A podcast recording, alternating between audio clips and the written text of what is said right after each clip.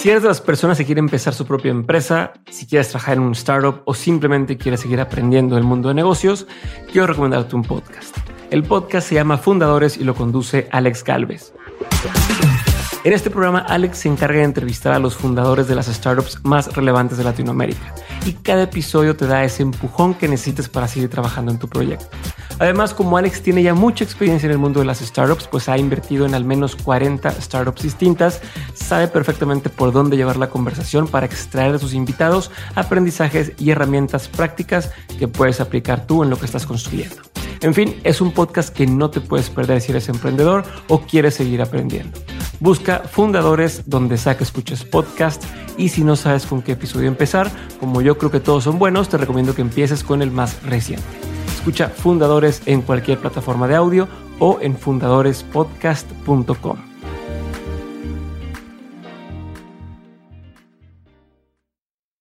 Hola a todos, yo soy Diego Barrazas y en el episodio de hoy, Kenia Rodríguez.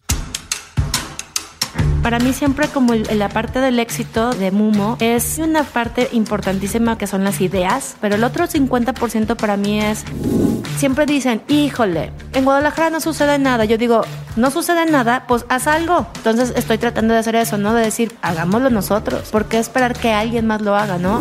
Siempre piensen que sus proyectos se tienen que comercializar. Esta idea de hacer todo por amor al arte no es verdad. Si tu idea, tu proyecto no está bien por paga, o sea, por dinero, algo no está funcionando.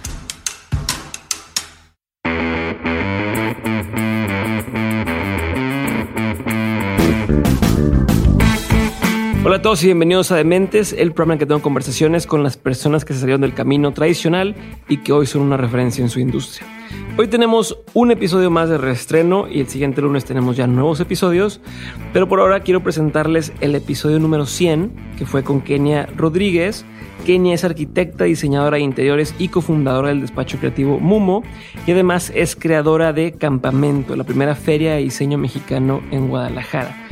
De verdad, de verdad es una súper chingona. Esta conversación ha sido una de mis favoritas en el podcast, así que les recomiendo mucho que lo escuchen. Y así como en los episodios anteriores, quise darle una segunda vuelta porque tiene muchas lecciones que vale la pena escuchar. Sobre todo la importancia de monetizar tu profesión, aunque seas artista, y cómo hacer que las ideas se hagan realidad.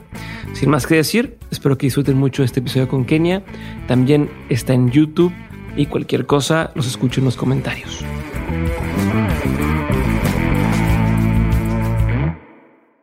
Kenia, bienvenida. Muchas gracias por estar conmigo el día de hoy aquí en, Dementes. Es un placer que puedas estar conmigo el día de hoy. Eh, gracias, gracias por... No, gracias por la invitación, Diego. Estoy súper contenta de estar aquí. No, buenísimo. Ahorita ya, empezamos a platicar un poquito antes de empezar a grabar y me emocioné más de lo que ya estaba porque eres como un estuche de monerías. Yo dije, oye, pues está súper bien lo que estás haciendo, pero ya que empecé a ver fue wow con todo lo que has hecho y lo que tienes alrededor. Entonces, eh, estoy emocionado y quiero empezar con algo eh, que siempre ya la gente que escucha mente sabe que empezamos por ahí y tiene que ver con eh, por qué o en qué momento de tu vida decidiste que querías dedicarte al diseño de interiores. Mira, te platico un poquito mi historia porque fue una cosa rara. Yo cuando quise, cuando empecé a pensar qué quería estudiar de carrera, lo que más me llamaba la atención eran los números. Entonces yo le dije a mi papá, quiero estudiar actuaría, imagínate la locura. Y mi papá me dijo, no, no, estás loca. O sea, hay una hija bigotona metida detrás de un escritorio jamás. Me dijo, ¿por qué no otra? Me dice, también eres creativa, ¿por qué no buscas otra cosa? Y entonces me metí a arquitectura. Ok. Estudié arquitectura de formación, pero lo que siempre me llamó la atención más fue el diseño. El último año de carrera me fui a estudiar a, Barcelona, que pues es una ciudad donde está pues este, la creatividad este, por todos lados. Y regresé y, como que mi enfoque fue, no, me quiero dedicar al diseño, ¿no? En todas sus, de todas sus maneras. Ahorita platico un poquito cómo, también cómo empezó el diseño y a dónde regreso otra vez por ahí, ¿no? Ok. Pero, pero ¿y qué tú que o ya olvidaste los números? O sea, ya no te gustó porque me imagino que la arquitectura sí lleva, bueno, no me imagino, ya mucho tema de números y cálculos y demás, pero no sé si el diseño de interiores como que tuviste un lado mucho más artístico, si se puede llamar así, pero es mi interpretación. Eh, ¿Por qué fue? O sea, ¿qué fue lo que te, Sí. te jaló de eso? O sea, es- los números me siguen atrayendo naturalmente, me fascinan y pues siempre en todo el diseño, arquitectura, porque creo que la- el diseño es una rama de la arquitectura, tiene mucho que ver con geometría y números y demás, pero también en lo que soy buenísima y a veces en mi oficina me odian son las cuentas, ¿no? O sea, de repente me enseñan una cuenta y yo, esto está mal, esto está no sé qué, o sea, me encantan, o sea, es como natural que lo traigo ahí. Pero bueno, finalmente pues de números ya no, no, me, No. no. No, me dediqué tanto. No, pero, ¿y ahorita dijiste que, que saliste de diseño o cómo sale el diseño y entra el diseño? Algo así me... Es que cuando, cuando regreso de estudiar en Barcelona, a los seis meses ya había inaugurado, o sea, ya había hecho mi despacho de diseño de interiores que se llama Mumo. Sin haberte graduado. No, ya, ya, graduado, ah, ya ok. graduada. ¿Fue como ajá. una especialidad o algo Sí. así? O... Sí, no, estudié arquitectura, regreso y digo, a ver, ¿a qué me quiero dedicar? Ah, ya. Nos unimos con otras dos, dos amigas y yo, ay, pues hay que hacer, hay que hacer cosas de diseño. En ese entonces, fue eso, Ujú. hace mucho tiempo, no voy a decir cuánto, ni de broma, dijimos, hay que hacer una línea de accesorios. Ok. Y entonces hacemos una línea de accesorios y bolsas para mujer y nos la, co- eh, nos la compra en su momento una tienda que se llama Esencial, que es como la tienda más importante de, de decoración que existe en México y Guadalajara. Y estaba aquí, Jorge, estaba también en, en- en- en la presentación Jorge Vergara, el de OmniLife, Ajá, claro. y nos invita a hacerle un diseño de su bolsa para sus trabajadores. O sea, esos fueron mis Ok. dos primeros clientes de casualidad. O sea, de, de- pero empezaste con el pie derecho. Súper pie derecho, o sea, súper pie derecho y, y también digo, pues muy, la verdad, pues muy buena suerte, ¿no? Empe- este, hacemos esas dos cosas y de ahí me dice el mismo Jorge Vergara, oye, ¿por qué no me haces un mueble para mi casa? Y luego empieza a otra gente a decirme, oye, ¿por qué no me haces un mueble? Hasta que empiezan a decirme, oye, pues más bien decórame toda mi casa. O, y, y poco a poco de boca en boca después, oye, y, este- y si me haces un restaurante, hoteles, y entonces empiezo a dedicarme más a todo lo que es ya diseño integral de interiores, ¿no? Este, todo lo que es casa, este, oficinas, restaurantes, hoteles y demás. Pero te digo, entonces no fue como un camino de que, ah, voy a dedicarme a esto, sino Te digo, o sea, cuando, cuando hiciste los accesorios, ¿tú qué te imaginabas que iba a pasar? O sea, cuando primero hicieron esa línea que dices que eran unas bolsas y qué más era. el- y accesorios para casa, floreros, este, ceniceros, ¿Qué, charolas. qué este, te imaginaste que iba a pasar? ¿O qué, me- o qué tienes, o sea, dónde querías llevar eso? Me, mira, la verdad estaba bien chiquita y yo tenía como las ganas de, casi no había diseño en ¿Cuántos años Guadalajara. tenías más o menos? Tenía este 22, 23 años. Entonces quería hacer algo. No había este, no había tiendas de diseño en, en- en Guadalajara, casi no había diseñadores que se dedicaran a eso. Y pues era como, ay, va- vamos viendo qué sucede, ¿no?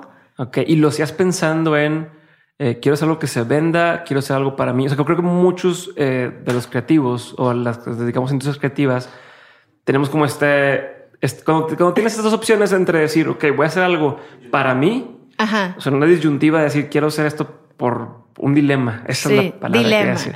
Es el dilema de decir, "Oye, voy a diseñar esto pensando en que es para mí o lo que yo usaría, o voy a diseñar esto pensando en es lo que se va a vender o es lo que está de moda que la gente quiere. No como que siempre estamos en ese ir y venir entre qué ejecutar y qué hacer.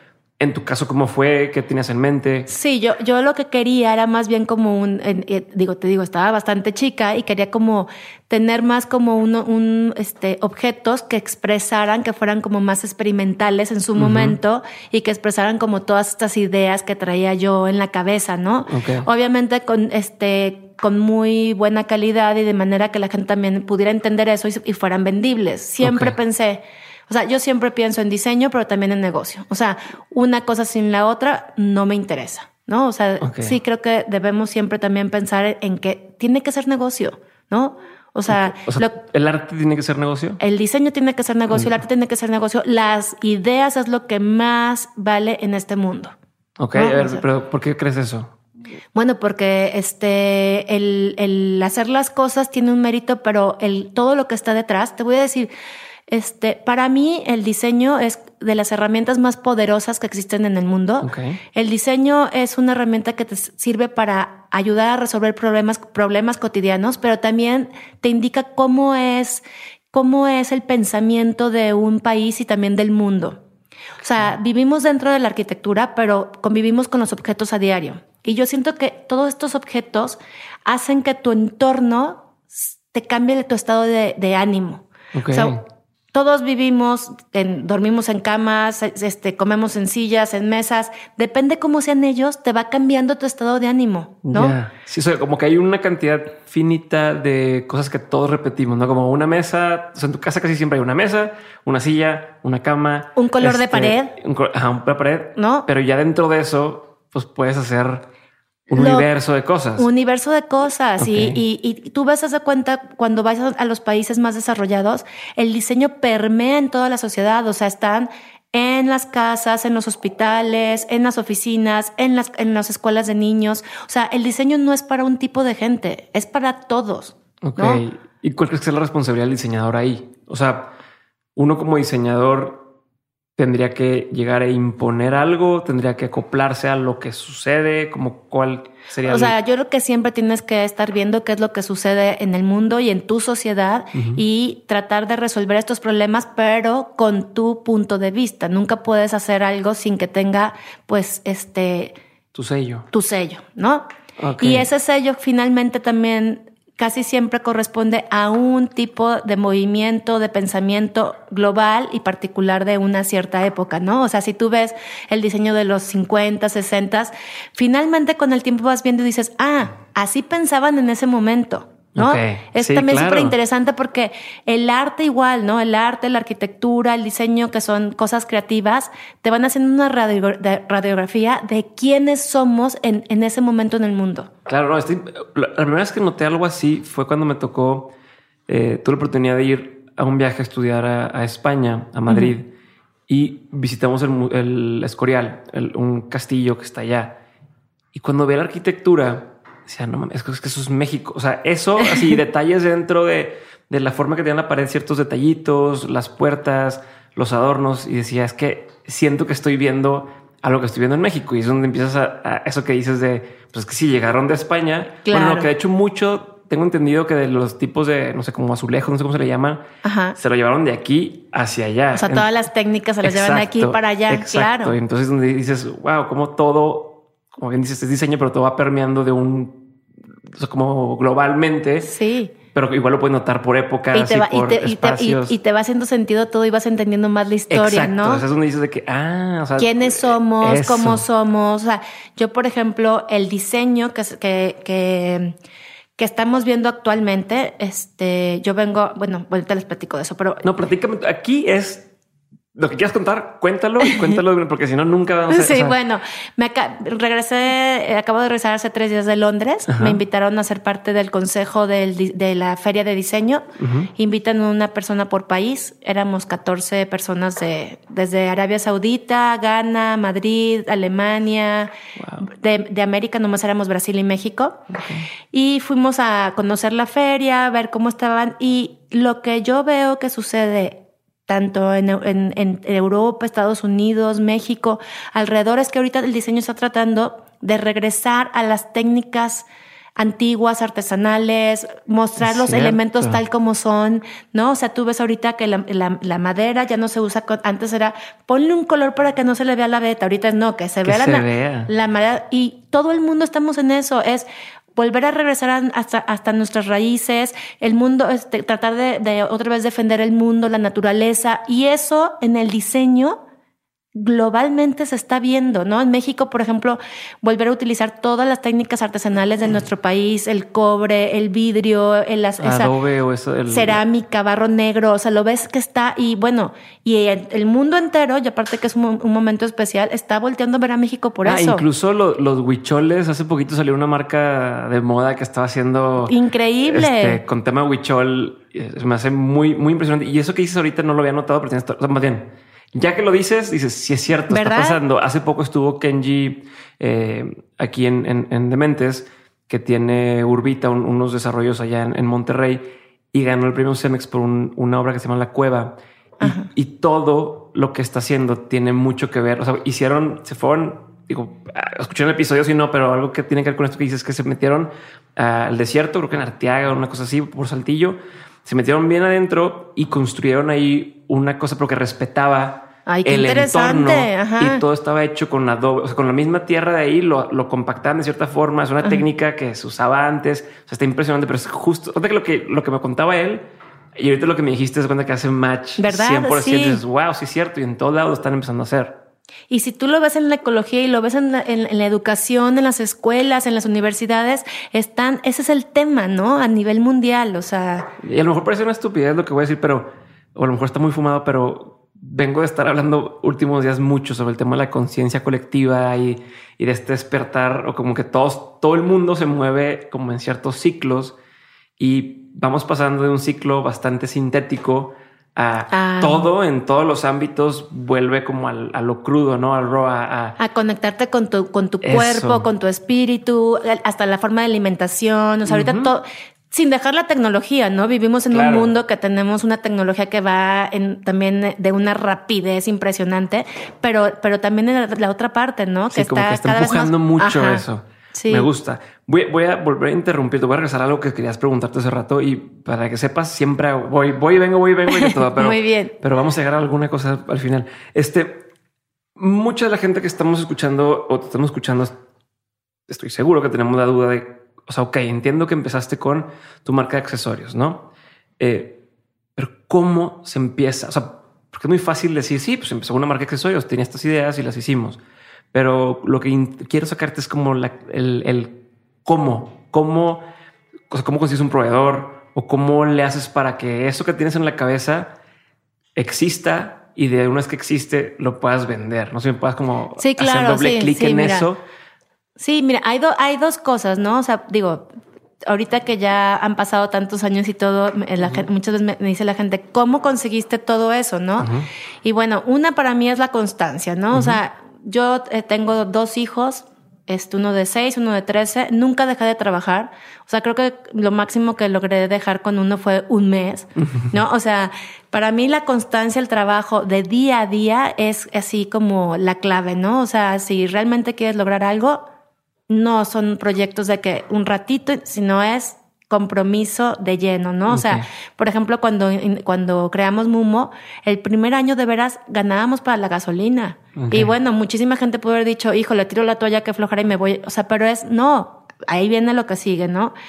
Y mi, para mí siempre como la parte del éxito de, de Mumo es, hay una parte importantísima que es la mitad, que son las ideas, ¿no? La gente yo creo que me, me conoce y, y, y- y tiene la confianza en mí y me busca para hacer proyectos por, por las ideas, pero el otro 50% para mí es el profesionalismo, lo que te decía, ¿no? El siempre quedar bien, tanto en calidad como en tiempos, ¿no? Y eso en México es, es- a veces es bastante difícil, porque es la, la parte esa de que, ay, no te preocupes, mañana te entrego, uh. ¿qué crees? No sé qué. Entonces, también sentir esa confianza de parte de tu diseñador. Somos muy informales, ¿sabes? Ajá, de que pase lo que pase, yo quedé del 15 y, y me puedo volver loca, pero el 15 te entrego. Ahora, la parte creativa, que las partes de las ideas, este, soy una persona, me fascina lo que hago, o sea, no hay cosa que más me emocione en este mundo. Entonces, todo el tiempo estoy tratando de, de, de buscar y de ir, haz de cuenta, lugares que, que, me, que, me, que me den, ¿no? Que me hagan sentir este, cosas. Viajo mucho, voy a muchas ferias, este, tanto en México como por todo el mundo, este, de mueble, de arte. Me gusta mucho el arte, con- el arte, en, el arte en sí, pero soy más coleccionista de arte contemporáneo. Y siempre trato que la primera idea, la primera intuición, tratar de que esa Permanezca. permanezca. Pero generalmente, lo, a mí lo que me pasa es cuando ya me voy a dormir y ya estoy como más en relajado, esa primera idea parece como ya como, como con más determinación, ¿no? Que digo, claro, era esto con esto, con esto, y empiezo a como unir todas las piezas que tenía ahí dando vueltas. Trato de anotar y al día siguiente llego con mi equipo y les digo, ya sé qué es. Es esto con esto y con esto para este proyecto. Ok, o sea, entonces como el mini proceso que acabas de escribir es un tema de eh, estímulo, o sea, Estímulo. recibes estímulo, Mucho estímulo, estímulo, estímulo. de pronto nace esa idea. o sea, ¿Te como- alejas un poco? ¿No? o sea, ya una vez que nace, luego te alejas Me o te, ale- ajá, te alejas para dejarla como que Sí, sí, sí, que, que vaya, que vaya, que- o sea, que no, no estar encima de ella porque entonces este, no llega. Ok. Y después es cuando dices que como que de pronto llega ese momento de eureka y. Ajá, y es de como, claro, y todo hace match. O sea, es como una cosa ahí. Este. y una vez que tienes esa idea ya pensada, ¿cómo se concreta? O sea, es que, es que mucha gente tenemos el problema de pasar de la idea a, la acción, ¿no? O sea, al se me ocurrió hacer este mueble. Claro. O, lo estoy viendo. Mucho, me tocó hace poco ir a, una, bueno, hace poco, no, hace un par de años, a una feria en una universidad de diseñadores industriales. Y había muchos como maquetas y bocetos de cosas, pero no habían, no había gente que lo hiciera. O sea, que, que dijeras, aquí está mi joyería que yo diseñé y aquí está ya la joyería, o sea, la plata ya hecha o, o la silla funcional, ¿no? Como que mucho eran prototipos, prototipos, prototipos. Pero estoy seguro o creo que es que no necesitas de ya me gradué, ahora sí voy a empezar a hacer las cosas. Me imagino que puede ser desde antes y demás. Pero cómo, o sea, si pudieras, tú que ya lo he visto, lo para ti es muy natural o, no Sí, sí, sí. Pero cómo paso de tener esa idea en mi libreta o de ese prototipo a tener aunque sea una versión de, Claro, no, mira, y aparte, bueno, ya que tengo la idea, soy súper visual, trato de hacer como un, bueno, obviamente dibujos, collage, pero para mí otra cosa que es parte esencial del éxito y de que puedas llegar a, a, a concretar las cosas es tener un súper equipo. O sea, yo no creo en una persona maravillosa, este, el gran diseñador que hace todo solo. Necesitamos y, y para mí de eso radica así, este, es hacer un equipo, ¿no? O sea, tener gente de diferentes tipos, por ejemplo, yo tengo arquitectos, diseñadores industriales, gráficos, este, que son diferentes, aparte de que todos tenemos una mente diferente, son diferentes perspectivas y tratamos de que ya a la hora de aterrizar el, el, concepto, hacerlo entre todos juntos. O sea, creo que si, si cree, o sea, eh, dejar un poquito ese ego de yo soy el diseñador y trabajar en equipo. Y cuando ya lo tienes un poquito más materializado, el render, hasta un prototipo, vas con tu proveedor, no hace cuenta con el carpintero, le dices, ¿cómo ves? Y escuchar también la retroalimentación de él, ¿no? O sea, porque él a eso se dedica. Oye, estoy pensando un perfil de no sé qué y te dice, oye, pero ¿por qué? ¿No te, te antoja más? A ver, ¿cómo lo harías tú? Y entonces todo eso va haciendo que tu diseño pues cada vez sea como mucho más este exquisito, pero también más, más este práctico. Ya, más tangible, ¿no? Y, más tangible. y eso quizás es clave porque a veces como que nos brincamos ese pedacito de el pro, no, házmelo así y donde a lo mejor te puede decir, no, es que eso si te lo hago así, ok, va a quedar muy bonito, pero se va a romper o, no, no, va a poder funcionar de la forma que quieres. Y eso creo que también a veces falta o a veces falla ese detalle. Eh, quería, quería preguntarte dos cosas de aquí que, que, tienen que ver con esto antes, porque también quiero hablar de, de, de este, el campamento y quiero hablar de específicamente de Rusty Trombone. Me da mucha curiosidad. Son dos partes. Uno, decías hace rato, o a lo mejor es la misma a lo mejor juegan las preguntas, ahí te va. Pero vamos a hacer las dos y tú me dices cómo, cómo la quieres contestar. Decías que cuando empezaste con los primeros accesorios, por azares del destino, suerte, estar en el lugar correcto, eh, compran esa línea y luego Jorge Vergara les empieza a pedir cosas y de ahí se hace el caminito de siguientes proyectos que te llevan a tener una, si dice agencia o consultoría. Sí, un despacho. Un despacho, este, pues exitoso. Pero ¿cómo le haces? Esas dos cosas. Por un lado, ¿cómo le haces para mantener ese ritmo o mantener? Porque a muchos nos pasa que llegó una oferta interesante llegó, pero de que llegue a ejecutarla, a seguir el, sin perder el, el, momentum para el que sigue y para el que sigue. O sea, ¿cómo le haces para mantenerte firme en eso? Y por otro lado, lo un poquito antes, el cómo ahorita que decías que hoy el primer año tenemos para la gasolina y, y demás, pero que tú sabías que querías darle, querías darle ¿cómo le haces para mantener esa fe firme cuando parece que no termina de, avanzar? No, o sea, como no sé si son las dos, dos puntos separadas, pero sí, sí, sí. ¿me explico? sí, sí, claro. Es que sobre todo, por ejemplo, cuando eres muy joven, ¿no? O sea, que acabas de salir de la carrera, yo fui aparte la más chica de mi, de mi generación. Entonces fui la más chica. Entonces, eh, la verdad salí súper chiquita y era como, si no es esa edad que tienes los sueños y el tiempo todavía para hacerlo, ¿cuándo, no? Digo, yo no me imagino ya a los 40, ya les dije mi edad, qué horror. este, eh, iniciando un proyecto, bueno, y, y, sí, estoy iniciando mil, todo el tiempo estoy haciendo proyectos nuevos, pero como tener esta, esta cosa de, de primero tener un, un, proyecto un concepto muy consolidado, saber bien, bien qué quieres. O sea, no es de que tengo ganas de hacer una este, un bar. No, a ver, un bar cómo, cuál es el concepto, qué va, qué va, qué va, qué va a haber dentro. O sea, conceptualizar. ¿Quiénes van a ir? ¿Quiénes, ¿Quiénes van a ir? Conceptualizar todo muy bien, porque mientras más claro tengas todo, es más fácil que funcionen las cosas. Okay. Después es tener paciencia, ¿no? O sea, tener como realmente ponerte focus, qué es lo que quieres, tener tus objetivos y seguirlos. ¿no? Oye, pues cada mes hay que ver cómo van las cosas y hay que seguir, en, eh, bueno, no funcionó esto, hay que irnos por este camino, ¿no?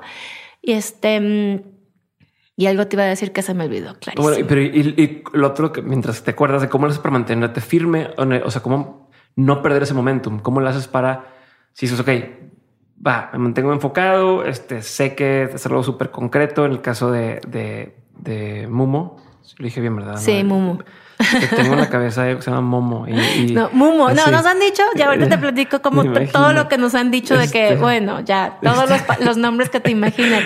Pero mira, este, haz de cuenta. Otra cosa que es muy importante es, bueno, siempre creer en ti y ser muy firme en lo que, en lo que, en tus decisiones y en lo que piensas. Cuando alguien te está buscando para un proyecto, pongámosle otra vez el ejemplo del bar, ¿no? Tratar de siempre, o sea, tener muy claro lo que te decía antes. Lo que te están buscando es por tus ideas. Mucha gente puede realizarlo, pero esa idea que tú tienes, no toda la gente lo tiene. Entonces, hay que, hay que tener como esa fuerza porque la, porque los, eh, la, la, mayoría de la gente, creo que cada vez más en México sucede, pero antes la gente no entendía cómo, por qué pagar honorarios por ideas, ¿no? Es más bien, pues te pago por la mesa y el boot que vas a poner en el bar, pero por tu idea, no, pues es que eso es lo que vale. Una mesa lo puede hacer cualquiera, pero el diseño de esa mesa, eso es lo que vale. Entonces, siempre como creer en ti, seguir como muy, muy firme en tu, pero sin perder que lo estás haciendo para alguien, que es tu cliente. Ok. Entonces también escuchar esa parte, ¿no? Porque también me ha tocado de que, no, pues yo lo diseñé rojo y no me voy a mover de ahí. Finalmente lo estás diseñando para alguien que no eres tú. Ya. Entonces tiene, es como ahí una, un, medio baile, sintonía que tienes que tener para que no se pierda tu idea, porque si no, por eso te están contratando, pero siempre tiene que quedar con el espíritu de quien te contrató. Claro, pero, y también, pero también es como la responsabilidad de medio, eh, enseñarle por qué tu forma es la más bonita, ¿no? Exacto. porque luego también pues, no tienen el mismo ojo, la misma educación o... Digo, te digo, yo soy fotografía de bodantes y de pronto, oye, aquí se ve bien padre, puedes tomarla acá. Y entonces hay que explicarle de, pues que a lo mejor la pared está bonita, pero ahí no hay luz o este no, entonces no va a lucir la foto como tú quisieras tiene que ver a lo mejor con eso, ¿no? Y, explicarles un poco, yo siempre les digo esta idea de la idea de, no hacer un Frankenstein, porque a nadie nos gustan los Frankenstein, y entonces cuando agarras la idea de, sí, pero mi tía me dijo que vio esta idea increíble y mi amigo no sé qué, mi esposa piensa esto, y qué tal si hacemos un mix, y les digo, no, pues ese mix va a ser un Frankenstein que ni, ni te va a gustar a ti porque no es tu idea, eh, ni me va a gustar a mí porque no es mi idea. Entonces me tienes que, tienes que tenerme confianza que estoy escuchando, viéndote, analizando quién eres tú, qué quieres, y esta es la propuesta. ¿Y, cómo le haces para no la confianza de los clientes? ¿Es con el tiempo? con, Yo creo que una es tiempo, obviamente, ya, ya, ya con, mi, con, con mi experiencia y tantos años en el negocio, ya la gente me busca porque me tiene confianza, pero otra es tener como muy claras tus ideas, o sea, no, no temerle a decir exactamente lo que piensas. Yo creo que eh, a veces es mucho mejor que digas, híjole, esto me, se me hace horrendo, como decir, esto me fascina. Ok. ¿No? pero no, para bien sí lo dices, pero para mal poca gente lo dice. pero decirle, no, esto, la verdad, esto no le entiendo, no me gusta, está horrible. Y cuando eso se lo dices a la gente, dice, híjole, esta persona sí me está diciendo lo que piensa. Ok. Puedo confiar más en ella. Ok, sí, o sea, ya van dos consejos medio contraintuitivos que me dices, pero que tienen todo el sentido. O sea, eso de, pues sí, si le dices está muy pinche, este, vas a, confiar más en mí porque estoy diciendo las cosas tal cual. Sí. Y algo que dijiste, que ya, mencionaste varias veces que me llama mucho la atención, es el tema de que las ideas valen mucho. O sea, mucha gente que ha pasado por aquí te dice, no, las ideas no valen nada. Y vale que esté hecho, ¿no? Vale cuando una vez que se ejecuta pero tu forma de que me lo planteas creo que tiene bastante, bastante poder y es como un poco una esperanza de, si eres una persona creativa y si es una persona que tiene la posibilidad de ver las cosas de una forma completamente distinta a los demás, puedes capitalizar en eso, ¿no? Y puedes generar una carrera basada en tu forma de pensar y en tus ideas y no solamente en, en que yo tengo que tener la idea y ejecutar todo y tener todo, ¿no? Entonces. Y fíjate, en, en, en, las empresas, este, las, haz de cuenta, las empresas más fuertes a nivel diseño de muebles, lámparas y todo, extranjeras, europeas y americanas, pero sobre todo europeas, los diseñadores hacen el diseño, pero las marcas comercializan no es la misma persona. Aquí todo el mundo cree que tú tienes que diseñar, hacer los dibujos técnicos, e, este, y luego tener construirlo, construirlo y, y cómo se llama y comercializarlo. Bueno, no tiene que ser así. O sea, por eso funciona también en otros, en otros. Yo creo que poco a poco hacia allá tiende y hacia allá debería de tender. Te digo, y cada vez la gente entiende más, ¿no? Y mientras más claro le digas, oye, lo que aquí te estoy presentando son mis ideas. Ya es mejor. Yo muchas veces hasta le digo a mis clientes, oigan, por ejemplo, estoy diseñando un bar y les digo, construyenlo con quien ustedes quieran. Puede ser con mi proveedor, tu proveedor, porque lo que yo les estoy haciendo es el proyecto, las ideas. Eso me gusta, me gusta entenderlo de esa forma. Y ahorita que decías el tema de hacia allá vamos y demás, a lo mejor es un tema, no sé si sea polémico, no, no sé qué me vas a contestar, pero hay una tendencia muy grande, empezó en otros países el tema, por ejemplo, de IKEA. O ahora en, en, México empieza o tiene ha agarrado mucho ruido el tema de, por ejemplo, Gaia, que es este tema de muebles por internet. Muy económicos. Muy económicos. Eh, en teoría los diseños son bonitos. La verdad es que no tengo, no estoy familiarizado con, nunca he comprado un mueble de ahí, no sé si la calidad o no, pero ¿cuál es tu postura ante esto? ¿Esto le hacen un bien al, al la comunidad de la, del diseño, al mercado o te están haciendo un mal? ¿Cuál es tu, tu opinión sobre esto?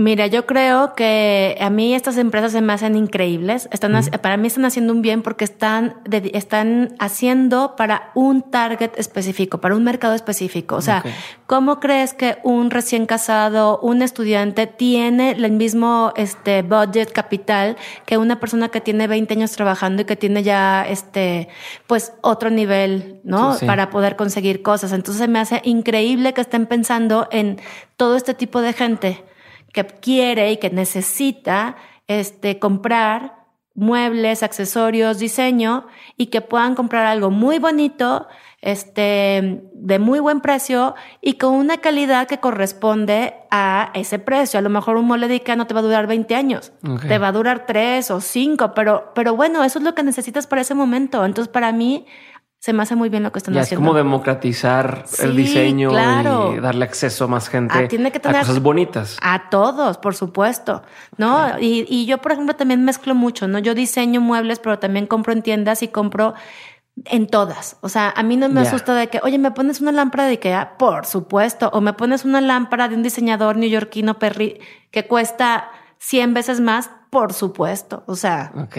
¿No? Me gusta quiero tocar el tema ahora sí, antes de pasar a lo de campamento. tienes, aparte de lo que haces en, el tema de diseño interiores y de la feria de, diseño, ahora tienes un restaurante de hamburguesas, tienes, eh, bueno, una cadena, ¿no? Son varios, son varios este, se llama Gaspar, tienes el café Vago Imperial. Y tuviste durante 10 años un bar que se llama Rusty Trombone. Sí. ¿Qué pedo con eso? O sea, ¿qué tiene que ver con todo lo que estás haciendo? ¿Por qué? ¿Cómo lo hiciste? ¿Cómo inicia? ¿Qué, qué pasó? Bueno, lo que pasa es que, bueno, ya te podrás imaginar que soy un poco inquieta y lo que más, más me gusta hacer en la vida, la verdad, es hacer proyectos. O sea, yo así, así, si hubiera una carrera que te dijeran, haz proyectos, eso haría todo el tiempo. Me, en, todo el día mi mente está pensando en cosas, negocios, ideas. Entonces, este, sobre todo con el Rosti, pues era, fue en una época que éramos somos un grupo de amigos muy queridos y muy unidos. Este, no teníamos hijos todavía, nos estábamos empezando a casar y no había ningún bar en Guadalajara que nos gustara. Entonces, este, dijimos, bueno, pues hay que hacerlo nosotros, ¿no? Entonces, a ver, ¿qué queremos? Queremos un lugar que no sea flashy, que la gente no sepa dónde está, que no lleguen fácilmente más que los que realmente quieren llegar, un lugar donde haya muy buena música, ¿no? Que es este, porque todos nos encanta la música, somos melómanos. Un lugar donde te puedas divertir sin que nadie te esté viendo. Que no sepas muy bien a qué horas entraste ni a qué hora saliste, o si saliste, ¿no? o sea, Sí, eso ya imagino las historias. No, no, no, bueno, entonces, este, de ahí surgió, éramos, al principio éramos dos amigos, José Dávila y yo, que él es artista. Okay.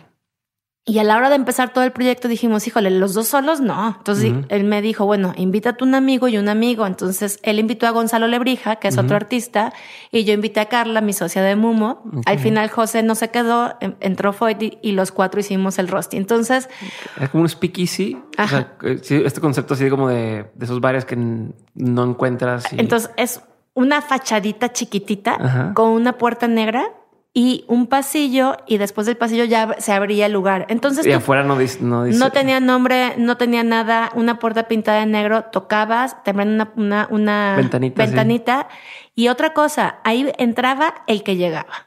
O sea, no era de que tú sí, tú no, jamás, al contrario, bienvenidos todos, o sea, es un rollo, más bien es, ¿te interesa esto? Pásale. ¿No? Obviamente se puso súper de moda, al rato llevé unas filas gigantescas, en momentos, ya sabes, este, llegó a ir miles de personalidades así, este, tipo, todos los rockeros, este, Molotov, este, Café Tacuba, hasta me tocó ver ahí un día a Jared Leto, imagínate, o sea, un, año fueron los premios MTV ahí dentro de, del Rosti. Puros amigos, poniendo buena música, fiestones locos. Te digo que de repente eran las seis de la mañana y decíamos, pues hoy, a ver, salíamos y como no, como no se oía el ruido afuera y no había nada afuera, Nunca tuvimos policía, nunca se nos acercó, ya sabes, este rollo que luego quieren vender droga dentro del lugar, jamás nos pasó eso. Entonces de repente, pues cinco seis, cerramos la puerta, sí. O sea, hasta las 12 del día nadie sale, ok. Y ya, o sea, wow. fiestones, pero te digo, pero, pero con un, con muy buen ambiente, o sea, nunca fue un ambiente así, este, digo, muy buen ambiente reventado, obvio, ¿no? Pero, pero. ¿Y cómo le haces para, digo, hablando de específico, cómo ¿Cómo le haces si ahora te dice, no, tienes que tener cuenta de Instagram y tienes que tener eh, Facebook y anunciarte y demás? ¿Cuál crees tú que fue la clave para que un lugar así funcionara durante 10 años eh, si ustedes era como, no quiero que me encuentren? Ah, yo creo que es eso, ¿no? Porque siento que, otra vez, siento que fue un, lugar muy auténtico. No queríamos, cero pretencioso, no queríamos hacer algo para no sé quién, era, era para nosotros, para nuestros amigos, y yo creo que eso era lo que la gente como que sentía y le gustaba, y siempre estábamos ahí. O sea, te digo, gracias a Dios nos casamos y tuvimos hijos porque hoy no estaría aquí. O sea, reventones tremendos, pero era como un lugar muy, muy este casual. O sea, no había esta. Eh, todos los DJs de, de, México pasaron por ahí porque los invitábamos y como eran nuestros amigos nos decían, sí, entonces, siempre había buena música, este baile. ¿Y tú crees que tiene que ver eso con el tema de la comunidad? O sea, o, o, qué, de qué te diste cuenta ahí que a lo mejor hoy tratas de replicar un poco con, con campamento, por ejemplo, porque he, escuchado que hablas mucho cuando hablas de campamento de generar, generar esta comunidad y gente que, Sí, y, y, o sea, como te digo, para mí siempre el, el, el, equipo para mí es todo, ¿no? Y ser muy inclusivo. En, en el, el, bar creo que también este, funcionó muy bien porque era eso, ¿no? Nunca fue, nunca fue para un tipo de gente, sino era para todos, crear comunidad. Y esa comunidad era, nos gusta divertirnos, nos gusta escuchar buena música, nos gusta pasárnosla bien, no nos importa, este, si alguien habla de nosotros, así somos, a quien, quien se siente identificado, bienvenido, punto. Y con campamento igual, es una, yo para, para mí de las finalidades más importantes de campamento es un, que es una feria de diseño mexicano, es, es crear comunidad y tender lazos entre, o sea, primero la comunidad creativa, ¿no? Generalmente en este tipo de, de, de, de temas, el diseño sobre todo, a veces hay mucho, mucho ego de por medio, hay mucho, la gente este, tiende a hacer esto es mío y no comparto y no quiero que, mm, mm", ¿no? Como que hay una sensación de que esto que hice mm, es parte de mi identidad. Entonces, si me lo criticas, me estás criticando a mí. Y no quiero mostrar mucho porque luego me roban las ideas y, y, y, en campamentos al contrario. O sea, tratar de que la comunidad creativa cada vez, cada vez seamos más cercanos. Muchos hacemos lo mismo y todos tenemos nuestro punto de vista, todos somos buenísimos y la gente, o sea, no, no le estás quitando un pedazo a nadie de un cliente, lo que sea. Los, o sea, al revés, ¿no? Hay mucho mundo, o sea, demasiado, diría yo, ¿no? Este, y esto, ¿no? Tejer lazos entre la comunidad creativa, pero también con la industria y el usuario, o sea, el cliente final, eso es como la, lo que queremos hacer más este en campamento. Ya, como también, o sea, como hacer este puente que, que une la comunidad creativa con los posibles clientes y la audiencia que está de fuera, ¿no? Como... Y la industria, ¿no? O sea, ¿quién va a hacer esos muebles? ¿Quién va a hacer esas cosas? ¿No? O, oye, tú, este, mueblero, hotelero, conócelos, ¿no? Para que pues realmente sea un negocio para los que están este, haciendo claro, esto. Y a fin de cuentas, muchas veces la gente compra, bueno, no esto pasa en las empresas, no siempre le compras o más bien, es más fácil que le compres en que conoces a agarrar el catálogo, vi esto y compré tal. O sea, como muchos de los negocios, para bien o para mal, se hacen por las relaciones, no por quién es el o el mejor diseñador o el más posicionado o el tal, sino claro, a, quién, quién, me recomiendan, a quién conozco, a quién con quién tengo una relación que, que quiero apoyar y demás, ¿no? No, y eso que mencionas está, está increíble porque a mí me, me, pasaba todavía hace cinco años que yo este, proponía, por ejemplo, un super candil de unos diseñadores italianos o neoyorquinos y la gente me decía, con los ojos cerrados, sí. Y proponía algo mexicano y me decían, uy, no, espérame. No sé quiénes son, no conozco su manufactura, no entiendo bien de qué se trata. Y también hacer este tipo de ferias ¿no? Es, es para que la gente realmente conozca y que vea. Y entonces ahorita, de veras, yo lo veo, este, ya es como está permeando cada vez más el diseño mexicano en todo, en todo, en todo México, pero también a nivel mundial. O sea, ahorita como se dice, está México on fire, ¿no? O sea, todo, la, todo lo que hables de creatividad en México, este, arte, todo lo que es culinario, este, moda. Creo que ya tienen un camino más, más largo, pero diseño está ahorita así. Este, es un buen momento para ser creativo en México. es un muy buen momento. Digo siempre, pero ahora más. Chingón, me gusta. Pero quiero hablar de dos cosas ahorita. Quiero saber un poco más de campamento, pero antes de eso, no me terminaste de platicar de hamburguesas y de café Vago Imperial. O sea, ok, el Rusty crece con nace y, vive con esa intención que me dices ahorita. Ajá. Los demás fue ah. un tema, me queda claro que te encanta hacer proyectos, pero fue un tema de pues, tal oportunidad lo hago o que cómo se dio. Sí, o sea, de cuenta, pues ya los tipos, pues queríamos hacer un bar que no había y para nosotros. Y entonces ese mismo grupo de amigos, la verdad es que nos encanta comer bien, ¿no? O sea, la comedera es lo nuestro. Entonces, pues casi todos los sábados nos juntábamos a hacer, ya sabes, el típico de que el asado y que la carne, la hamburguesa, no sé qué.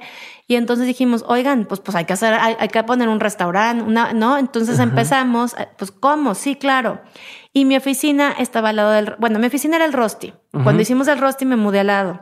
Entonces dijimos, pues, ¿dónde ponemos las hamburguesas? Pues al lado del Rosti. Entonces me cambié al otro lado. Entonces, o sea, yo, no, me he ido así como en la misma manzana, me he ido mudando de de lugares porque voy abriendo negocios. Y las hamburguesas fue así de que amigos, pues que les late, sí, entonces somos los mismos del Rosti, más otra, más otros dos. Y fue de así, ¿no? Todos los sábados nos juntábamos a probar carne y panes.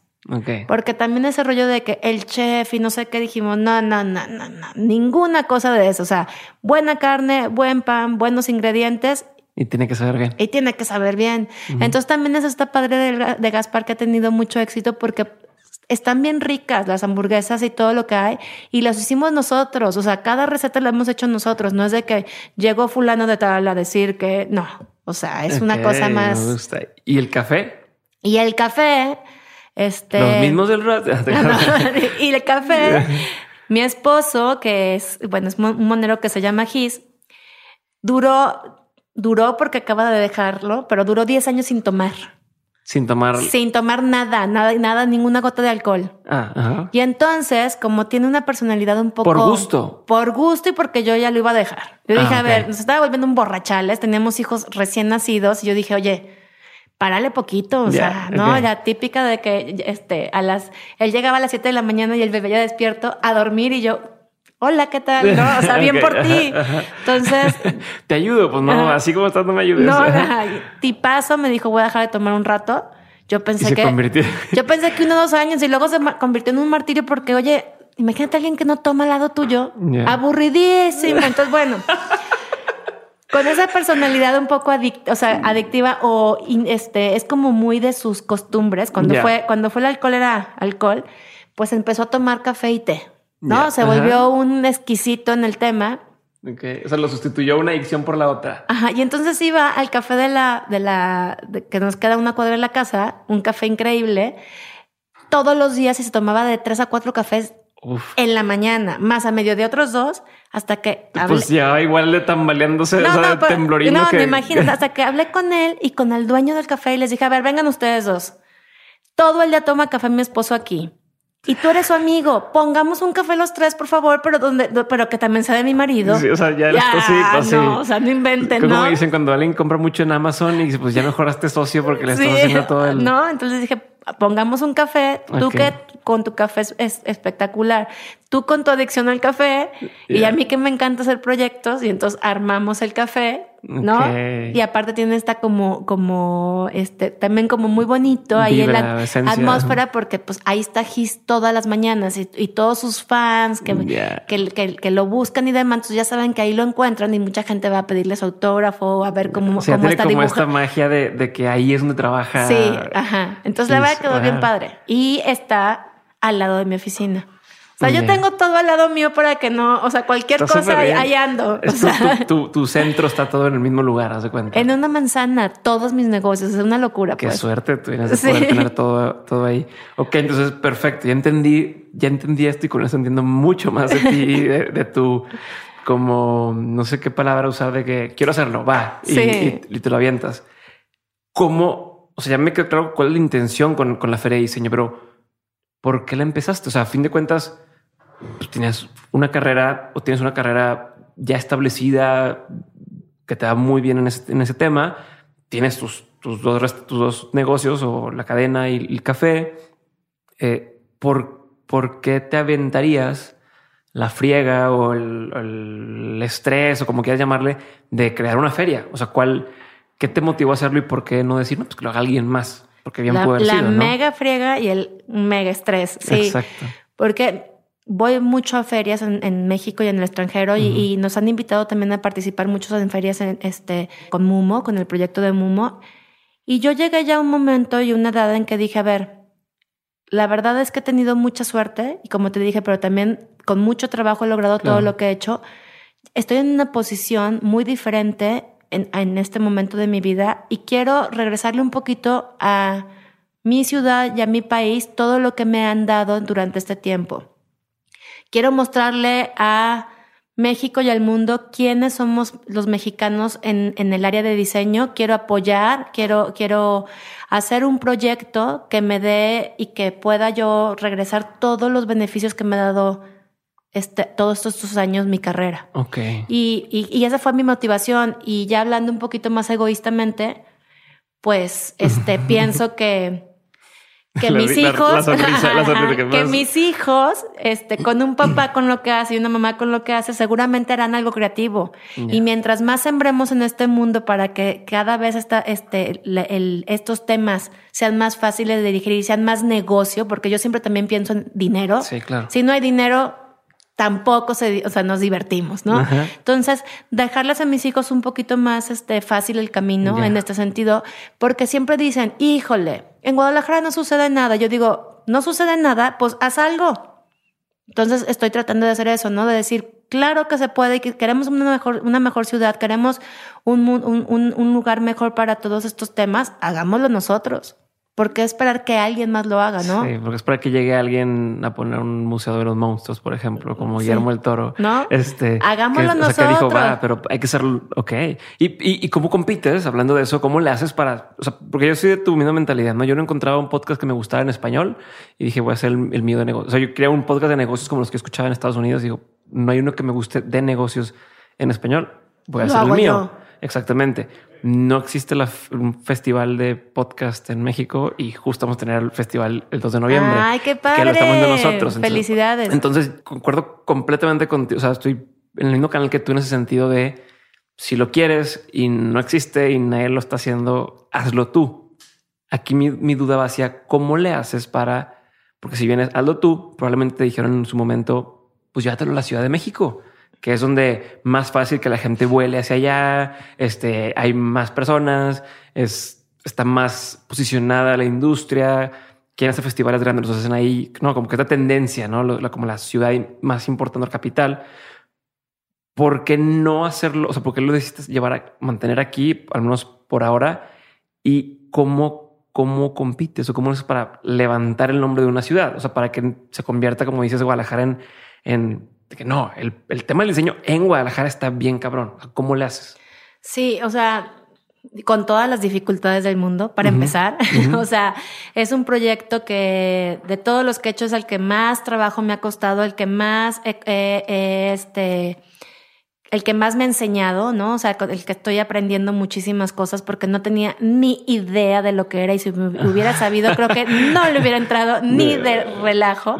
Este, la primera dificultad sí, porque todo se hace en México, todo el capital está en México. Exacto, las empresas, etcétera, los patrocinadores. los patrocinadores están en México. Este, pero creo que gran, gran parte del, del, poder que tiene Campamento es que no está dentro de la Ciudad de México, ¿no? O sea, somos un, un, un, estado que aparte de que somos de las ciudades más grandes después de México, Monterrey, o sea, estamos por ahí, ¿no? Monterrey, Para quien escucha de fuera, Monterrey, Guadalajara y Ciudad de México son como las tres ciudades con más movimientos, si se pudiera llamar así. Y con mayor, digo, Guadalajara somos como siete millones ya con la zona conurbada y tenemos, colindamos con muchísimos este, estados, ¿no? O sea, está Michoacán, está, está Zacatecas, está eh, Colima, está muchos estados. Entonces, yo lo que les, lo, cuando empecé a hablar de todo este tema, lo que les decía a los, a los diseñadores que iban a estar este, en sus boots y vendiendo y demás, les decía, ustedes ya tienen el, la capital tomada. Eso está increíble. No les interesa ah, expandirse, no les interesa no, no, les interesa que otras partes de, de, México los vean, que conozcan. Entonces fue como y a las marcas igual, ustedes ya tienen su, o sea, su, su esto ya hecho. Sí, ya, ya, están posicionados ahí, ya dominaron ahí. Vénganse para acá. Conquisten más territorio. Conquisten más territorio. Y aparte, tiene una, la gente que viene del extranjero, que vienen muchos de México, pero de otros estados y también de, del extranjero, dicen, es que está increíble campamento porque tiene un espíritu más ligero, ¿no? Más casual, los, los, los, los, los, los los tapatíos por una parte somos bien difíciles, pero por otro nos encanta la fiesta. O sea, tenemos tiempo. En la Ciudad de México ya no hay tiempo. Claro, está todo cumplido, como un Nueva York, por así decirlo, que todo está acelerado. Y nosotros sombreamos un San Francisco, por decirte un algo. Un Austin. Un Austin, de que llegas y llega un amigo tuyo, es la una, un tequilita, sí.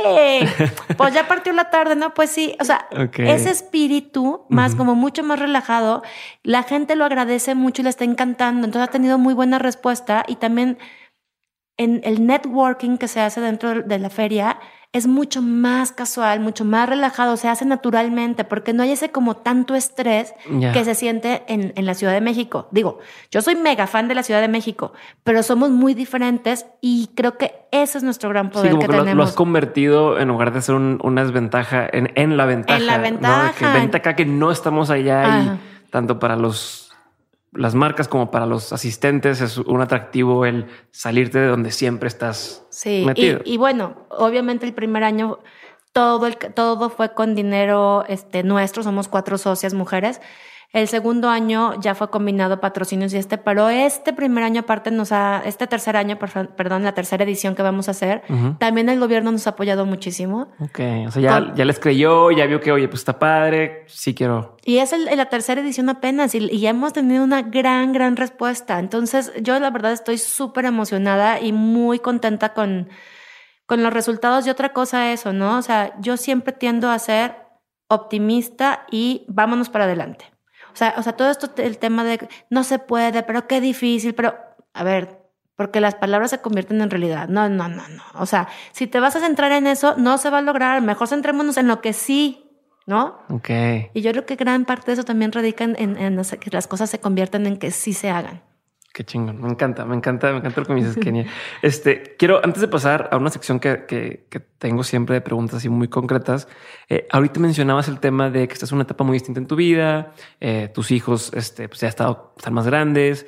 Eh, ¿Cómo le has hecho, por un lado, para balancear tu vida personal con el trabajo? Me queda claro que todo el tiempo estás trabajando y estás muy echada para adelante, como decimos acá, pero ¿cómo, cómo has podido jugar con ese balance eh, y, y, qué has aprendido en esa etapa? Mira, yo creo que lo he hecho pésimo. O sea, creo que no hay un balance así okay. hasta, hasta el día de hoy. O sea, uh -huh. yo, yo creo que todo el tiempo es tratar de combinar, ¿no? Siempre trato de estar presente donde estoy. Cuando estoy en mi chamba, hasta a veces mi esposo se enoja porque me manda recaditos. Hola, este, linda, ¿cómo vas?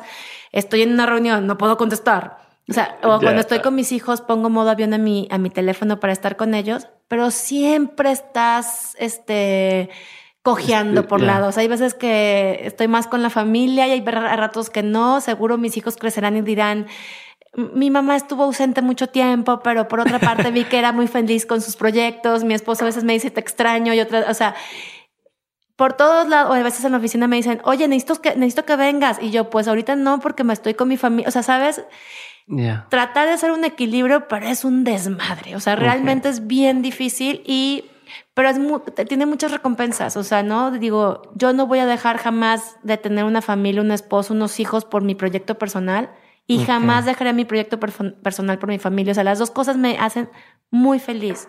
Ya, yeah. y un poquito paréntesis, ¿cómo, ¿cómo es? Porque yo lo estoy viviendo ahorita, o sea, yo hago lo que yo vivo de lo que me gusta, ¿no? Me encanta estar practicando con gente, conociendo personas, haciendo esto. Ahorita que decías que tu esposo te manda este un mensajito y mientras mi mente está trabajando, pero que está haciendo un dibujito, o sea, sabes cómo está dibujando y hace caricaturas y es lo que le gusta pero es su trabajo. ¿Cómo, cómo sientes o cómo es eso? No, no, no sé como, ay, pues tú nomás estás dibujando. O sea, si me explico, no. Claro, ¿cómo, no, no, ¿Cómo no. lo ve? ¿Cómo es? ¿Cómo lo ves? ¿Cómo? Mira, ya ha sido una, ha sido, llevamos ya este 15 años casados, 17 años juntos, o sea, una eternidad, uh -huh. una eternidad. Los que están casados sabrán de qué hablo bien, ¿no? o sea, entienden todo lo que está dentro de la palabra que estoy diciendo eternidad, como, de que todo como lo que implica. Unos tíos de Gis decían, mira, los primeros siete años de matrimonio son muy difíciles y después a puro renegar. oh, ya, o sea, ya, ya, que sí, hombre. Pero eh, al principio me costó trabajo porque aparte Gis para empezar, creo que la, a ver, el creativo de la casa y el genio de la casa es mi esposo, ¿no? O sea, okay. tiene una. Él sí, por su trabajo, deja que su mente vaya y regrese a planetas, lugares. Es el hombre más pacheco de este mundo, pacheco de forma de ser, porque no le gusta este, fumar mota, una cosa rarísima. O sea, de, que, de su forma de ser que no. Ajá pero... O sea, que no te esperarías que no le gustara así bueno, todo lo que has contado. Su programa se llama La Chora Interminable y ninguno de los dos fuma mota. Le digo, qué ñoños, o sea, no puede ser que así se llame y, y la gente cree y no. Y no, bueno, okay. este, de jóvenes sí, ¿eh? Que no, que no digan que no. Pero bueno, él sí tiene esta mente que vive en la luna, va, regresa, no sé qué. Y yo soy más también muy creativa, pero en un plano más ejecutivo. Ajá. Entonces sí me costó mucho al principio porque aparte sus monos que hacen es de la vida cotidiana, ¿no? Es como Exacto. un, este, entonces de repente muchas veces me veía yo ahí metida en los monos, no entendía. Híjole, Obvio, siempre me pone, él siempre con ojitos de asombro y feliz, y yo era la bruja, así de que. ¡ah! y él trabaja en la casa, su estudio está en la casa. Uh -huh al principio fue muy difícil porque pues yo soy la que, o sea, me salgo de la casa temprano, regreso, el, regreso tarde, este, yo voy, vengo y él estar ahí. Sí fue como difícil la, la, la, como, como estos papeles que generalmente son al revés, ¿no? Uh -huh. El hombre sale de la casa, la mujer está con, en, pero cuando ya nos dimos cuenta cómo, cómo funcionábamos, fue una cosa súper bonita porque ahora somos un equipo de, yo sé que mis hijos si están en la casa, su papá está ahí. Para mí es un gran apoyo. Yo, yo viajo muchísimo, okay. pero él está, me apoya. Jamás me dice, oye, no hagas esto. Al contrario, oye, quieres hacer otro proyecto. Sí me dice, oye, bájale un poco al estrés, pero si te. Pero eso, por ti, por tu salud, no por, por no por, no por él, que no. No, si me dice, si eso te hace feliz, por favor, qué increíble que hagas eso, ¿no? Entonces, creo que los dos tenemos una vida muy completa a nivel profesional y, uh -huh. y de espiritual, de que hacemos lo que más nos gusta en esta vida uh -huh. y tenemos una familia rara. pero que funciona muy bonito, ¿no? Somos, no somos una familia típica para nada, ¿no? Este, yo soy su tercera esposa, una cosa también muy extraña. dicen que la tercera es la vencida. Él es mi primer esposo, entonces no sabemos. Por ese lado no sabemos. Todo ha sido como muy atípico con nosotros. Me lleva 12 años, que son bastantes, pero, pero tenemos una ahí armonía pacheca rara, diferente, que yo me, encanta. ¿Y, ¿Y cómo le haces? Porque si son los dos creativos y hablábamos del ego que tiene a veces un creativo, no, no, no hubo en algún momento o existe como cómo tomas una crítica de algo. O sea, entonces me estoy explicando de, si te dice no me gustó tu diseño o no me gustó lo que hiciste. Es como, ah, gracias, está muy bien. O qué te pasa, siempre fue así. O cómo aprendiste a, aceptar pues, la crítica o, las opiniones de él hacia ti o tú hacia él, ¿no? o sea, yo lo que tratamos de hacer y casi siempre, o sea, durante los años casi siempre hemos hecho es que no, no nos metemos mucho en el trabajo del otro. Ok. Mucho respeto y cuando él me dice, oye, Kenji, eh, me dice Kenji también. Entonces, Kenji, este, ¿qué opinas de esto? Entonces sí le doy mi opinión y sí soy, como te dije, sí digo las cosas tal cual, ¿no? Le digo, oye, me encanta, pero esto se me hace chafísima, yo creo que deberías de hacer, o sea, soy, y, y, me escucha y me dice, ah, órale, a veces no le parece, obviamente. Igual yo, yo cuando quiero y, y, necesito le pregunto y así. Lo que sí, me de cuenta, me ha costado más trabajo es que al principio, pues era la esposa de Gis, ¿no? Entonces, siempre era ir a lugares y, oye, me das tu autor, oye, ¿nos puedes tomar las fotos? Entonces, yo era la ah, señora la, que tomaba las fotos para los fans con Gis, ¿no? Poco a poco, cada quien ha tomado su lugar este, de manera muy natural y eh, me encanta lo que hace. su trabajo es, te digo, de, de más pues le llega a más gente, tiene muchísimos fans, este, lo mío es más el, como más en, un tema más delimitado que es en, te digo, en el área creativa, diseño, que esperemos que cada vez como se expanda más a todo, pero muy bien. Chingón. Y me queda claro que Campamento y Muno están fundados por mujeres. O sea, son mujeres y tu equipo, si, si entiendo bien, son mujeres, ¿no? La mayoría del equipo. La mayoría del equipo, sí. ¿Es adrede? ¿Es casualidad? Eh, ¿Cuál es tu postura ante, ante ya es que ahora está muy el tema de hay que tener pues este balance y diversidad? ¿Cuál es tu postura? O sea, ¿te consideras feminista? ¿No? Eh, ¿Tienes dos hijos, hombres, tu esposo, etcétera? ¿Cómo, ¿Cómo te sientes al respecto? Sí, mira, Mumo somos dos socias, mujeres y campamento. Pendejo, dije Muno. No, bueno, y hace rato dijiste Moma o qué? No, que iba a decir, iba a decir, o dije Mumo, pero dije, tengo en la cabeza Momo, Momo el Moma, etcétera. Sí. Mumo somos dos socias mujeres y Campamento somos cuatro socias mujeres. Dentro del despacho de Mumo hay hombres, hay mujeres, tenemos también este gays, de todo. O sea, sí, mis equipos, o sea, con los que hemos hecho socias y fundadores, siempre han sido mujeres me gusta mucho trabajar, ha sido natural. Me encanta las mujeres, pero no soy feminista. Tampoco soy antifeminista porque no quisiera ponerme en esa postura, porque entonces me van a linchar la, mitad de la población. Soy una, creo firmemente en, en, el poder de las mujeres que tenemos, pero también el de los hombres. Me gusta y creo que ahí radica nuestro poder. Somos diferentes. Entonces, ¿por qué pelearnos con el otro género? Al contrario, somos complementos. Creo que la historia se ha escrito más por los hombres y sí hay muchos casos de, injusticia, de, injusticia hacia las mujeres, pero muchas veces el micrófono de las mujeres que hablan por las mujeres es con, con a veces como muy violento y también le quitan el micrófono a las que de, las que de verdad tendrían que hablar, ¿no? Las, que, las mujeres que sí sufren maltratos y que sufren muchas cosas y muchas por hablar del feminismo quitan ese micrófono a donde debería de ir. Yo estoy muy contenta con quien soy, tengo, me, este, me, me siento una mujer empoderada, pero respetando mucho y, creyendo mucho en el, en, el, en el género masculino, ¿no? A mí este mundo sin el, sin, sin el otro género, ustedes, no le veo sentido, ¿no? O sea, creo que hacemos un gran complemento. Tenemos, es justo, los dos puntos de vista del, del, del, universo. O sea, qué maravilla, ¿no? Y que podamos estar conviviendo juntos. Me encanta, decíamos a la parte de las preguntas concretas y me encantaría poder platicar contigo una hora más, pero estamos justo de tiempo ahorita. Pero vamos a empezar con las preguntas concretas. Sí. La pregunta es muy específica, muy directa. La respuesta no tiene que ser corta, no Ajá. importa. Una se contestes, yo voy a la siguiente pregunta. Ok. ¿Va? Para empezar, Kenji, tú decir Kenji. Este, bueno, nada más tu esposa te dice Kenji. No, sí, muchos mis Ah, amigos me dicen Kenji. nada que eso- ya es que hay nombres que son como nadie más me dice así. Sí. Este, Kenji, ¿cuál sería el peor consejo que has escuchado que te han dado? Mm, A lo mejor de el, el peor consejo podría ser piensa solo en ti y en nadie más. ¿Ok? ¿Cuál ha sido el mejor consejo que te han dado? Al mismo tiempo es piensa qué te hace feliz, cómo lograr, cómo lograr esos objetivos, haz equipo. ¿Ok? ¿Qué opinión tienes que poca gente comparte contigo? ¿Qué opinión tengo que poca gente comparte conmigo? Bueno, lo de las mujeres me ha costado mucho trabajo. Tengo muchas amigas y cercanas que se ponen muy furiosas cuando hablamos de este tema porque siempre, no es que defienda a los hombres, pero mi postura no es este Sí, como de... de- tan radical ni, de ni de enfrentamiento, jamás enfrentamiento. Ya. Excelente. ¿Cuál, qué es algo que la gente no sabe de ti y que si supiera le sorprendería? Mm.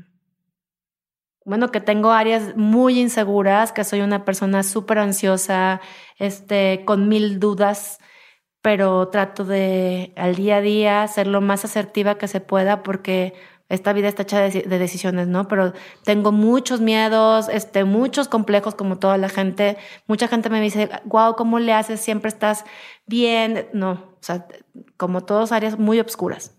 Ok. Eh, ¿Qué te da mucha curiosidad hoy en día? Que es algo en lo que piensas constantemente.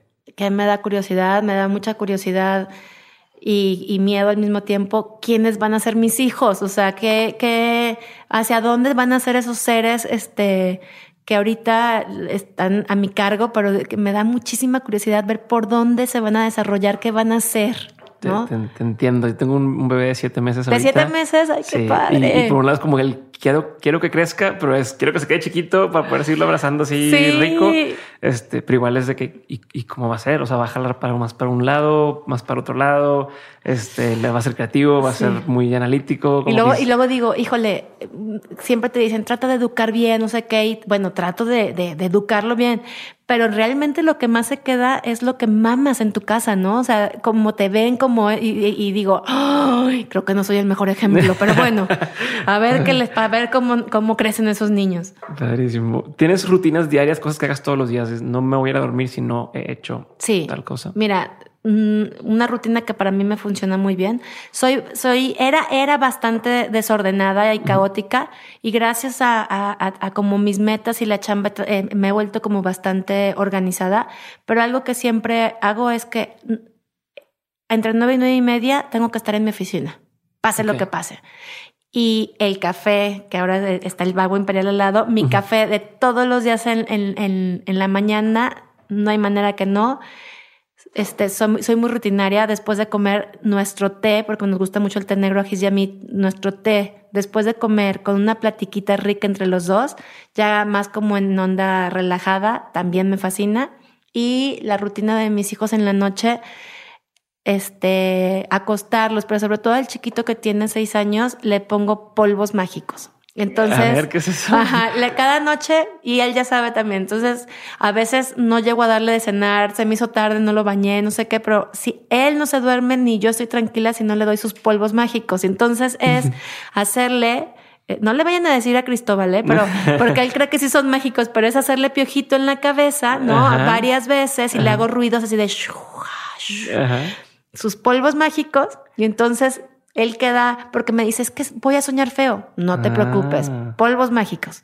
Y entonces es Qué como un padre. rollo porque para él su mamá es una heroína porque tiene polvos mágicos y a mí me da una, una, una ternura y una alegría dárselos.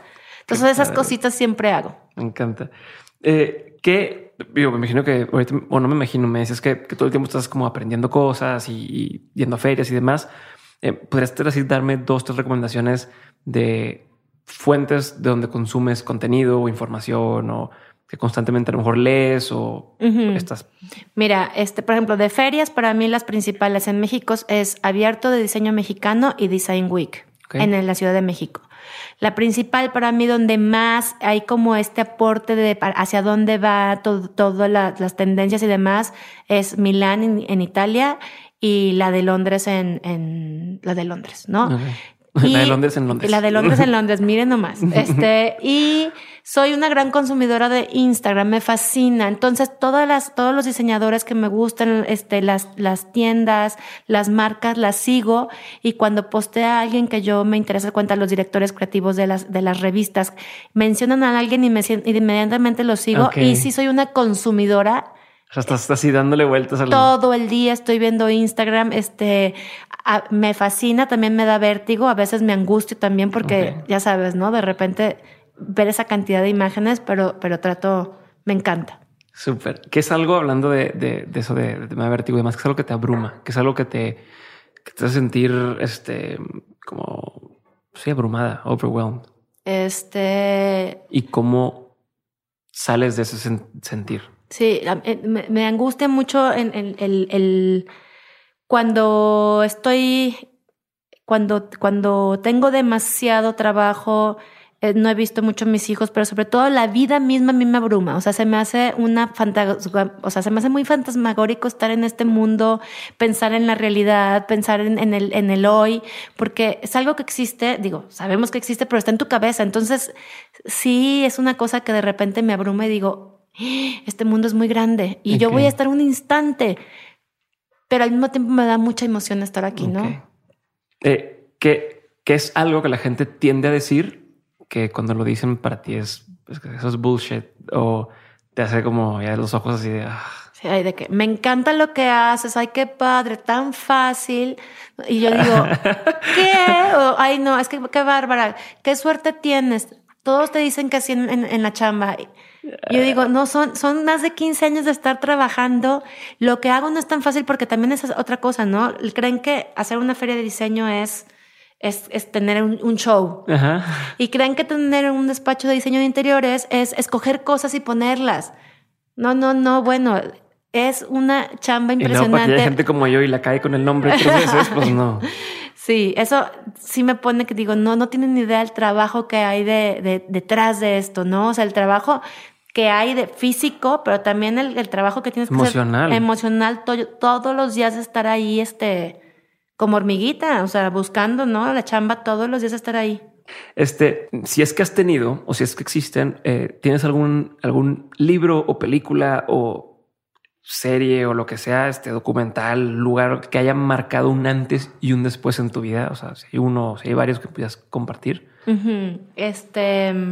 es que, que dices, fue un parteaguas o fue ver esto o leer esto, como que pum, me, mandó otra dirección. Bueno, hay un, hay un libro muy bonito y muy chiquito que se los recomiendo mucho porque es de una belleza impresionante que se llama El, Elogio de la Sombra.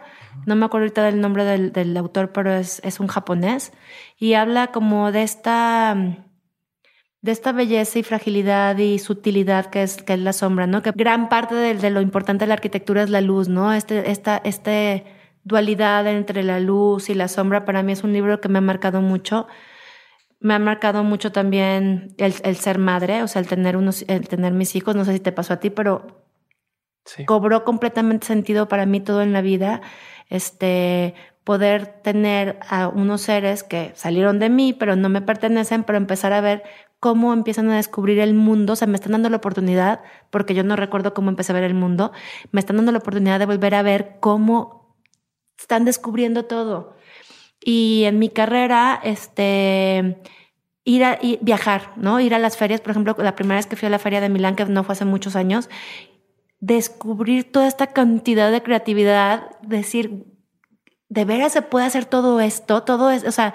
Eh, te vuela la cabeza. Te vuela la cabeza. O sea, esa, para mí esas, esas cosas han sido... Y bueno, y la otra es tener cerca a un personaje como es Gis, mi esposo, ¿no? Que, que, aparte de estar loco y, y vivir en su mundo y todo, es un ser súper entregado, un ser espiritual, ¿no? Esta combinación de, oye, se vale ser este como monstruo, tener estas ideas hasta perversas muchas veces y también ser como un ser con, con, con un corazón así súper grande, sensibilidad, ¿no? Voy a hacer dos preguntas más. Una, ¿qué consejo le darías eh, o qué tres consejos le darías a una persona que está en los principios de su carrera este, creativa, ¿no? A lo mejor no fuerza solamente de diseño, pero y te lo pregunto porque pues, te toca evaluar y decidir en, la feria a lo mejor entre no solamente tú, pero este, este jurado de quienes a lo mejor se consideran talentos emergentes y luego cuando está posicionado, pero para estos creativos que están en este momento de, oye, pues quiero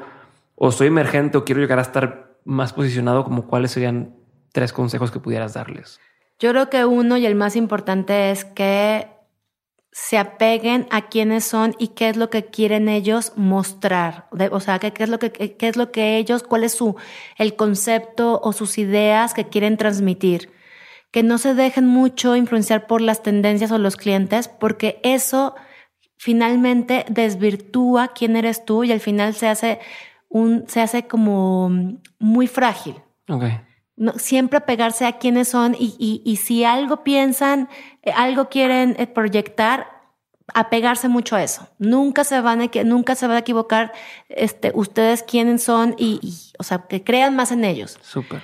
La segunda es trabajar. Nada se logra Ay, es que yo veo que dos, este, le, meten dos horas al día a unos amigos y les va increíble. A lo mejor sí, son muy pocos, pero la mayoría de las, del el otro 99.9% es trabajando. No hay de otra. O sea, métanle mucha cabeza, métanle mucho corazón, pero mucho tiempo también. Hay que trabajar, o sea, hay que, hay que estar ahí, ¿no?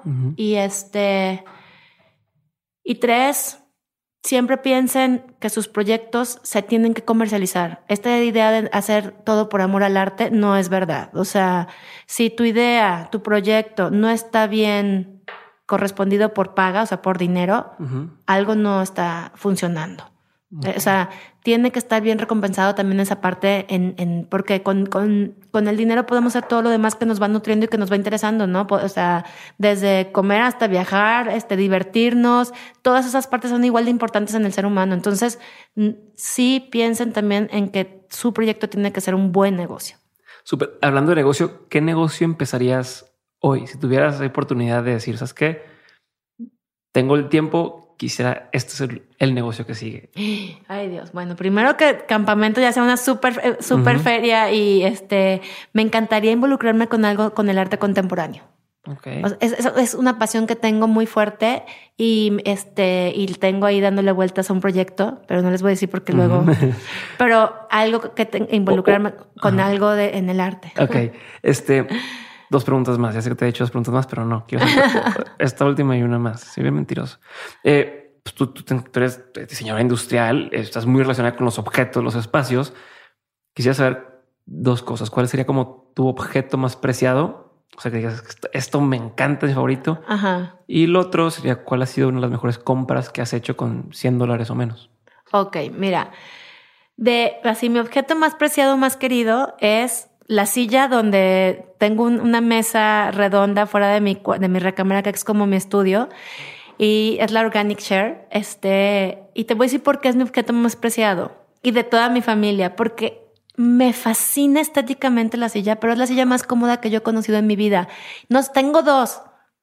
Y no sabes cómo nos las peleamos porque diario me dicen mi esposo, mis hijos, yo la, yo, yo, yo la gané, es que está increíble. O sea, esa combinación que yo, según yo, ese, ese, es lo que debería de ser el diseño, lo que te decía, ¿no? O sea, cumple la parte práctica, resuelve un problema que es estar sentado cómodamente, pero que aparte el objeto es un objeto hermosísimo.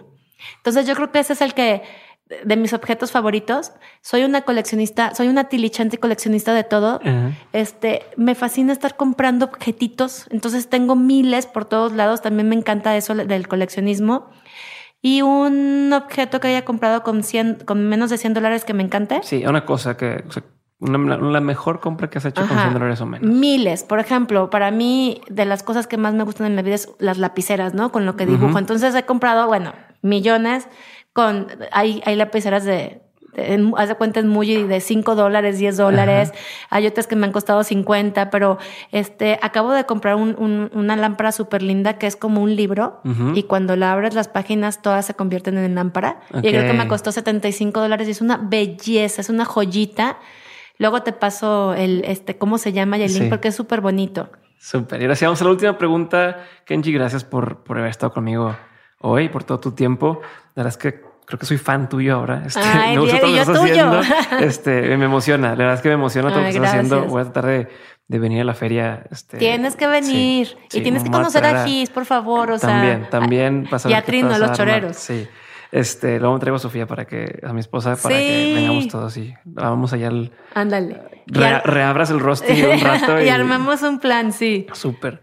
Eh, y bueno, te felicito por todo lo que estás haciendo. Y ahora sí pasó mi última pregunta que le hacemos a todos los invitados aquí en Dementes y es de todo lo que has vivido, o sea, has aprendido muchas cosas y me refiero al tema personal, eh, incluso la vida con tu familia, eh, tu trabajo, educación, viajes y demás, de todo lo que has aprendido. Si tuvieras que quedarte con tres aprendizajes, digas, estas tres cosas quiero tenerlas siempre presente y que no se me olviden nunca, ¿qué tres aprendizajes serían? Mm.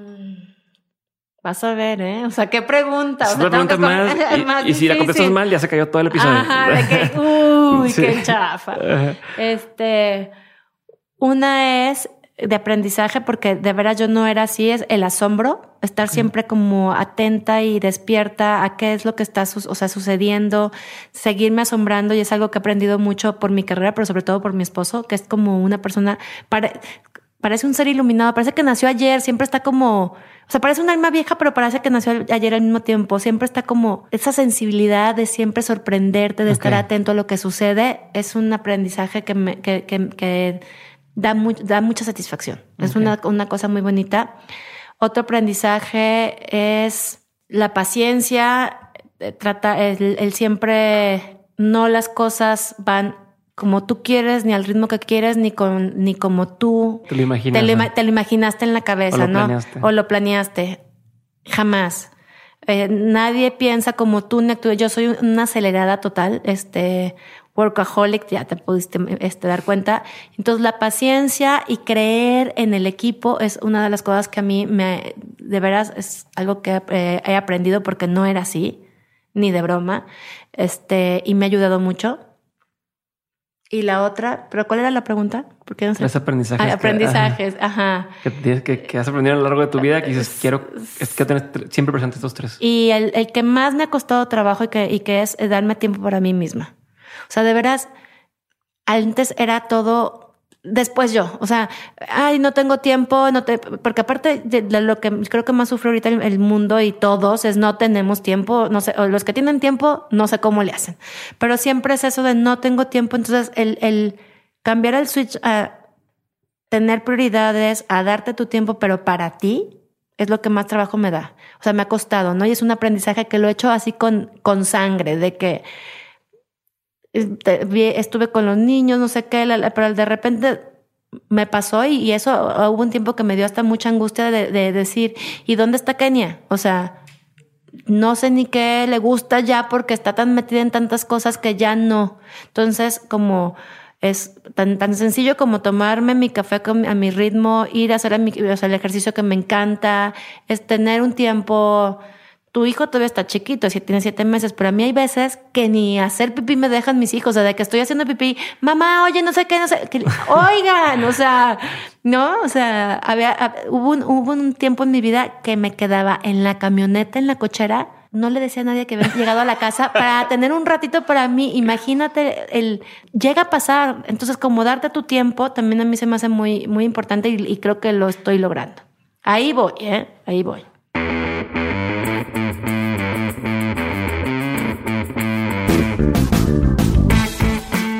Hasta aquí mi episodio con Kenia, espero que te haya disfrutado y si sí, recuerda hacérmelo saber en cualquiera de las redes sociales, pero más importante, hácelo saber a Kenia, mi invitada. Si te gustó, por favor escríbele, búsquela en redes, búsquela en Instagram y dile lo que te gustó del episodio. Esto es todo por hoy y nos vemos el lunes con un nuevo episodio de Mentes. Yo soy Diego Barrazas, los quiero mucho, bye.